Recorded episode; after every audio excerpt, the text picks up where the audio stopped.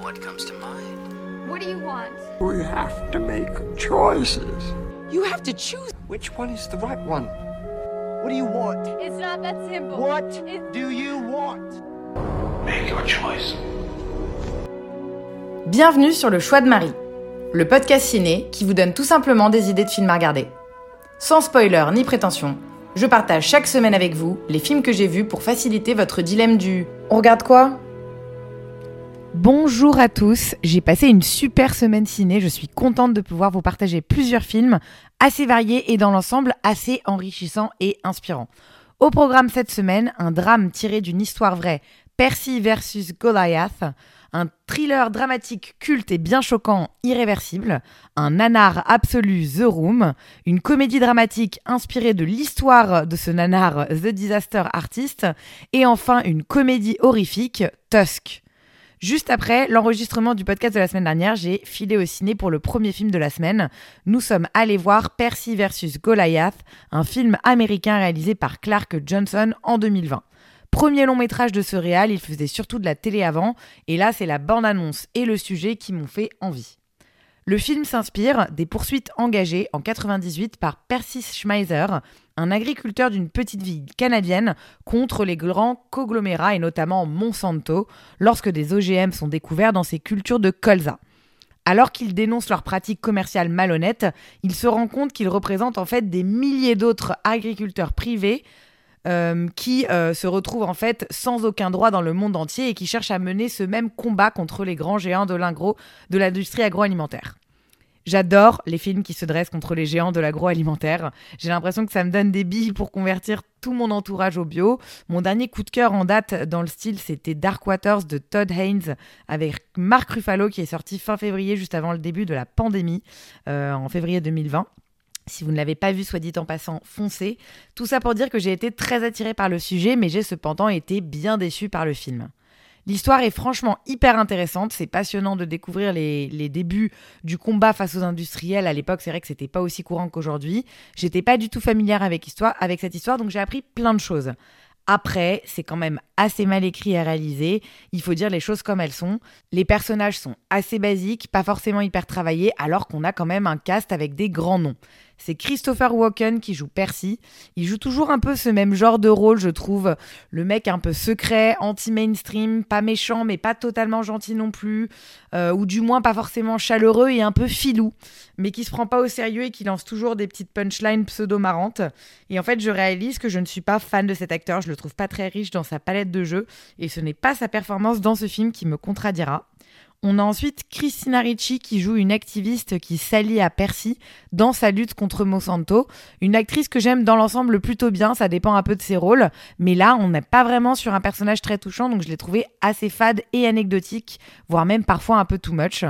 Celui qui vient sauver un peu le game, c'est Zach Braff qui joue Jackson Weaver, l'avocat de Percy. C'est JD dans Scrubs, mais aussi et surtout le réalisateur et l'acteur principal de Garden State, qui est assurément un de mes films préférés. Il est bon dans son rôle et là il est touchant. C'est celui qui apporte le plus d'émotion au film, je trouve, mais malheureusement il n'est pas assez à l'écran. La mise en scène et le montage sont un peu bof, il n'y a rien de très transcendant, donc ça donne une œuvre assez lente et pas forcément très bien rythmée, sans pour autant euh, avoir envie de, très critiquer, de, critiquer beaucoup, c'est juste ça, juste rien d'exceptionnel. J'ai regardé ma montre à plusieurs reprises, euh, car bien que l'histoire de base soit passionnante, ça traîne un petit peu trop, le scénario cherchant à s'étendre sur des détails inutiles pour gagner du temps. Un film finalement pas si long que ça, hein, 1h35, qui nous apprend beaucoup de choses intéressantes certes, mais un peu noyé dans une mare de détails sans profondeur ni grand intérêt. Pas du tout un indispensable pour moi, mais ce serait un film parfait à mater un jour dans l'avion. Vous pouvez vous endormir devant sans revenir un peu en arrière quand vous vous réveillez, apprendre des choses, sans être devant un film qui nécessite une expérience de cinéma très immersive. Pas de date de sortie pour le moment en France, mais j'ai trouvé une affiche française. Donc c'est fort possible qu'il débarque. Il s'appelle d'ailleurs tout simplement Percy en France. J'ai poursuivi ma semaine en continuant mon exploration des films de Gaspard Noé. Il y a presque deux mois maintenant, j'avais découvert Climax qui m'avait foutu une bonne claque, je vous en avais parlé, et il m'a fallu un peu de temps avant de m'atteler à son œuvre la plus connue, Irréversible film français donc, écrit et réalisé par Gaspard Noé et sorti en 2002. Il met en scène Monica Bellucci, Vincent Cassel et Albert Dupontel et a la particularité d'être composé de scènes longues, plusieurs plans séquences en réalité, montées en ordre antéchronologique. Le film commence par la fin de l'histoire et on rembobine progressivement la journée pour se terminer par le début. Pour Gaspard Noé, ce procédé permet d'arriver à un faux happy end et il dit par ailleurs avoir été inspiré par Memento de Nolan, qui était sorti deux ans plus tôt, mais aussi par Pulp Fiction ou encore Rashomon d'Akira Kurosawa que je n'ai pas vu. Alors qu'elle rentre de soirée, Alex, interprétée par Monica Bellucci, compagne de Marcus, Vincent Cassel, est sauvagement violée puis battue par un homme, un homme pardon, surnommé le Ténia. Fou de rage, Marcus plonge alors dans une spirale de violence avec une seule obsession, venger Alex. Son ami Pierre, joué par Albert Dupontel, le suit et tente de le raisonner. J'avais du coup 13 ans au moment euh, de sa sortie en 2002, trop jeune pour aller le voir au ciné, le film étant en effet interdit au moins de 16 ans. Et j'avoue que j'étais euh, plus abonnée aux films d'horreur conventionnels, n'ayant pas encore basculé dans l'hyperviolence. Et je me rappelle très bien de l'affiche de ce film où en fait c'était juste une espèce de... Enfin en fait c'est la scène du viol où c'est cette espèce de couloir rouge, mais ça me parlait pas. J'avais l'habitude de, de films d'horreur qui étaient plus parlants au niveau des images. Et en fait c'est surtout ça qu'on connaît de ce film, la véracité de la scène de viol particulièrement choquante. Et voilà, c'était pas un film euh, qui me parlait, qui me tentait plus que ça. Et eh bien, tout comme Climax, ce film est un véritable ovni, une expérience à part entière. C'est vraiment étonnant l'effet qu'il laisse et je dois vous avouer que j'ai pas très bien dormi la nuit qui a suivi. Et pourtant, je le conseille parce que ça reste une claque, un film vraiment à part et unique dans son genre.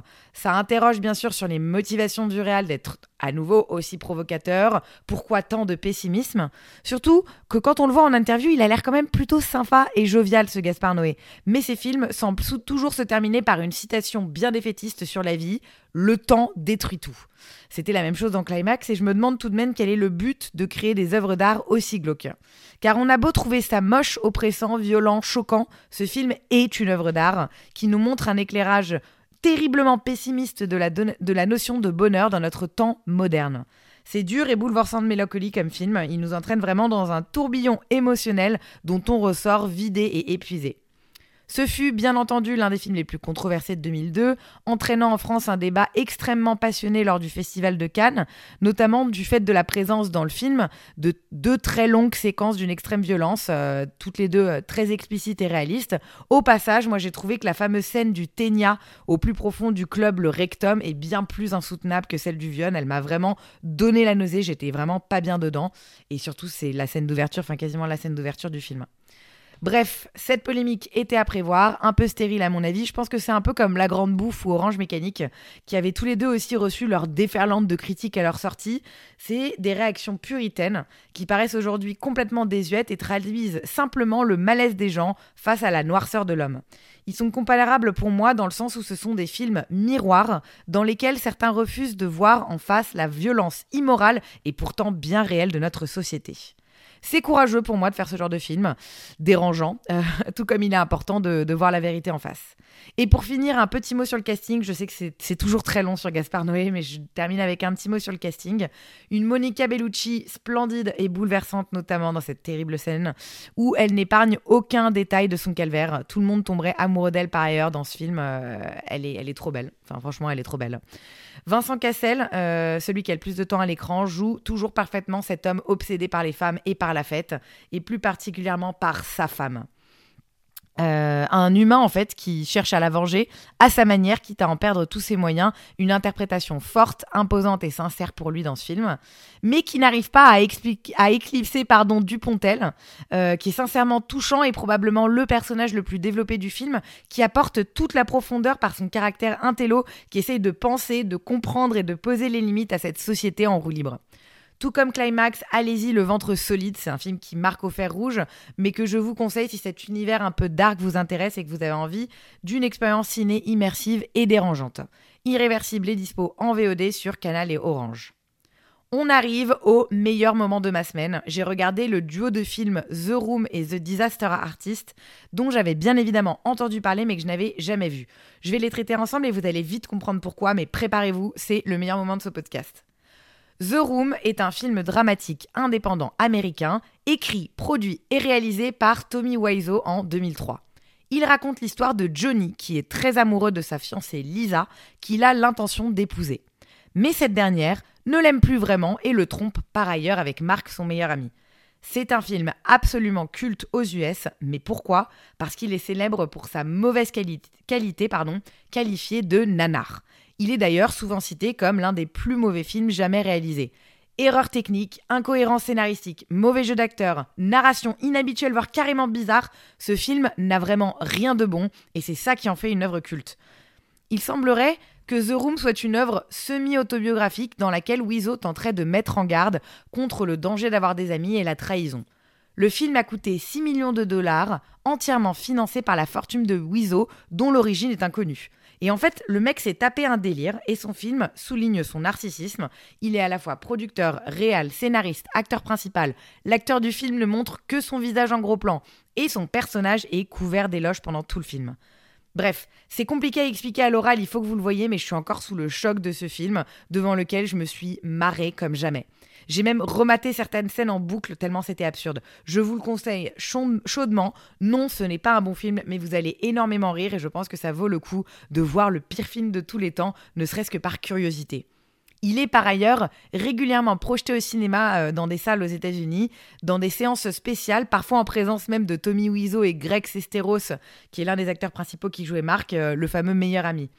Et d'ailleurs, dix ans en fait après la sortie du film, ce fameux Greg Sesteros sort un livre intitulé The Disaster Artist, décrivant l'histoire du film, les conditions de tournage ainsi que des éléments biographiques de Tommy Wiseau. James Franco en réalise l'adaptation au cinéma en 2015 sous le même titre et c'est donc ce deuxième film que j'ai vu dans la foulée. Je pense que ce film n'a aucun intérêt si on n'a pas vu The Room, c'est juste une histoire un peu random sur un mauvais film. C'est d'ailleurs pour ça en fait que j'avais pas été le voir au ciné à sa sortie, je pensais que je passerais totalement à côté du sujet sans avoir vu le film d'origine. James Franco interprète lui-même Tommy Wiseau et c'est son frère Dave Franco, qui est par ailleurs encore plus canon, qui joue Greg Sesteros. C'est une liste, euh, il y a par ailleurs pardon, une liste sans fin de second rôles, tous plus exceptionnels les uns que les autres. Seth Rogen, Alison Brie, Zac Efron, Sharon Stone, Judah Pato, Brian Cranston, Bob Odenkirk et j'en passe, franchement il y en a plein. Tout le monde voulait être de la partie pour ce film qui traite du plus gros nanar de tous les temps.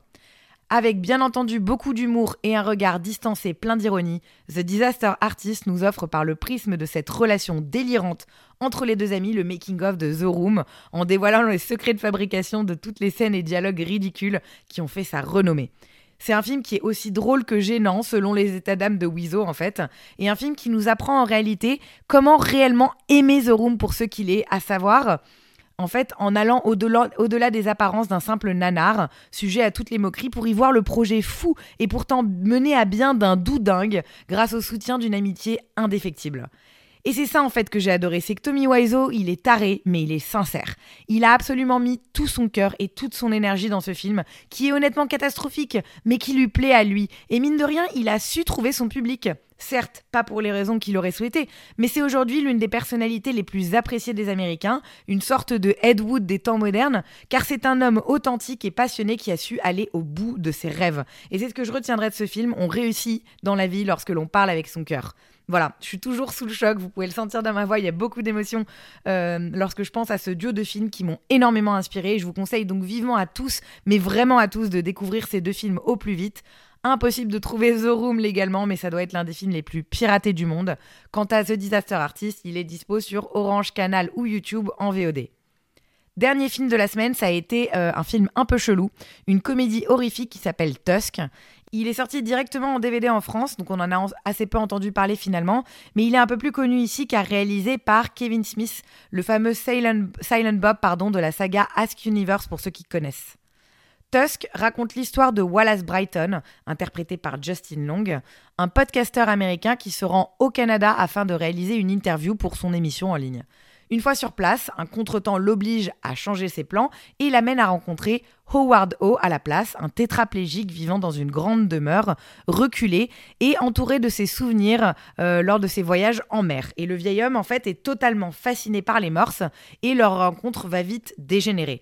Je m'arrête là parce que je l'ai vu moi sans connaître quoi que ce soit euh, sur ce film et c'est ce qui m'a maintenu euh, en haleine pendant toute la durée du, film. On n'est pas sur une œuvre inoubliable mais ça reste assez sympa et facile à regarder. J'aime bien en fait ce parti pris de faire une comédie alors qu'on est sur une histoire et un setting assez terrifiant. Ça reste un film d'horreur. Car plusieurs personnages sont assez loufoques, notamment l'un des enquêteurs qui va partir à la recherche de Wallace. Je ne je, vais pas vous en dire plus et vous dire qui c'est, euh, mais c'est clairement un des très grands noms du cinéma qu'on ne s'attendait absolument pas à voir dans ce genre de production. Et c'est un film ovni. Peu de chance que vous ayez vu grand chose qui y ressemble, c'est parfois un peu what the fuck, mais le rythme est bon, le, le film se laisse apprécier et surtout le côté déconcertant me fait passer de moins bof à pas mal. L'étrangeté à la fois dans les images, dans les situations, dans le jeu parfait de Michael Parks qui joue Howard, dans cette oscillation en fait entre l'horreur et l'absurde, ça donne tout ça au film une saveur toute particulière. Et c'est ce qui est bon finalement dans Tusk. C'est cette capacité que Kevin Smith a eue euh, et il a réussi en fait à tendre et détendre l'atmosphère d'une scène à l'autre. C'est donc pour moi plutôt une réussite pour un film qui mérite au moins que chacun se fasse sa propre opinion dessus. Qu'elle soit bonne ou non, au moins on ne reste pas indifférent devant ce film assurément bizarre. Je suis contente de l'avoir vu, ça c'est sûr, je le reverrai pas, mais je pense que tout fan de films d'horreur qui se respecte se doit de lui donner sa chance, ne serait-ce que pour voir que ce genre de film existe. Tusk est dispo en VOD, à l'achat ou à la loc, sur YouTube, Apple TV ou Canal. Je réalise à quel point cette semaine ciné a été chelou, mais c'est plutôt cool de voir des films un peu différents. Je suis très contente du résultat. J'espère que ça ne vous a pas découragé, mais au contraire inspiré, et je reste toujours preneuse de vos commentaires si vous en avez. Je vous souhaite une très bonne soirée à tous, et je vous dis à très vite. Au revoir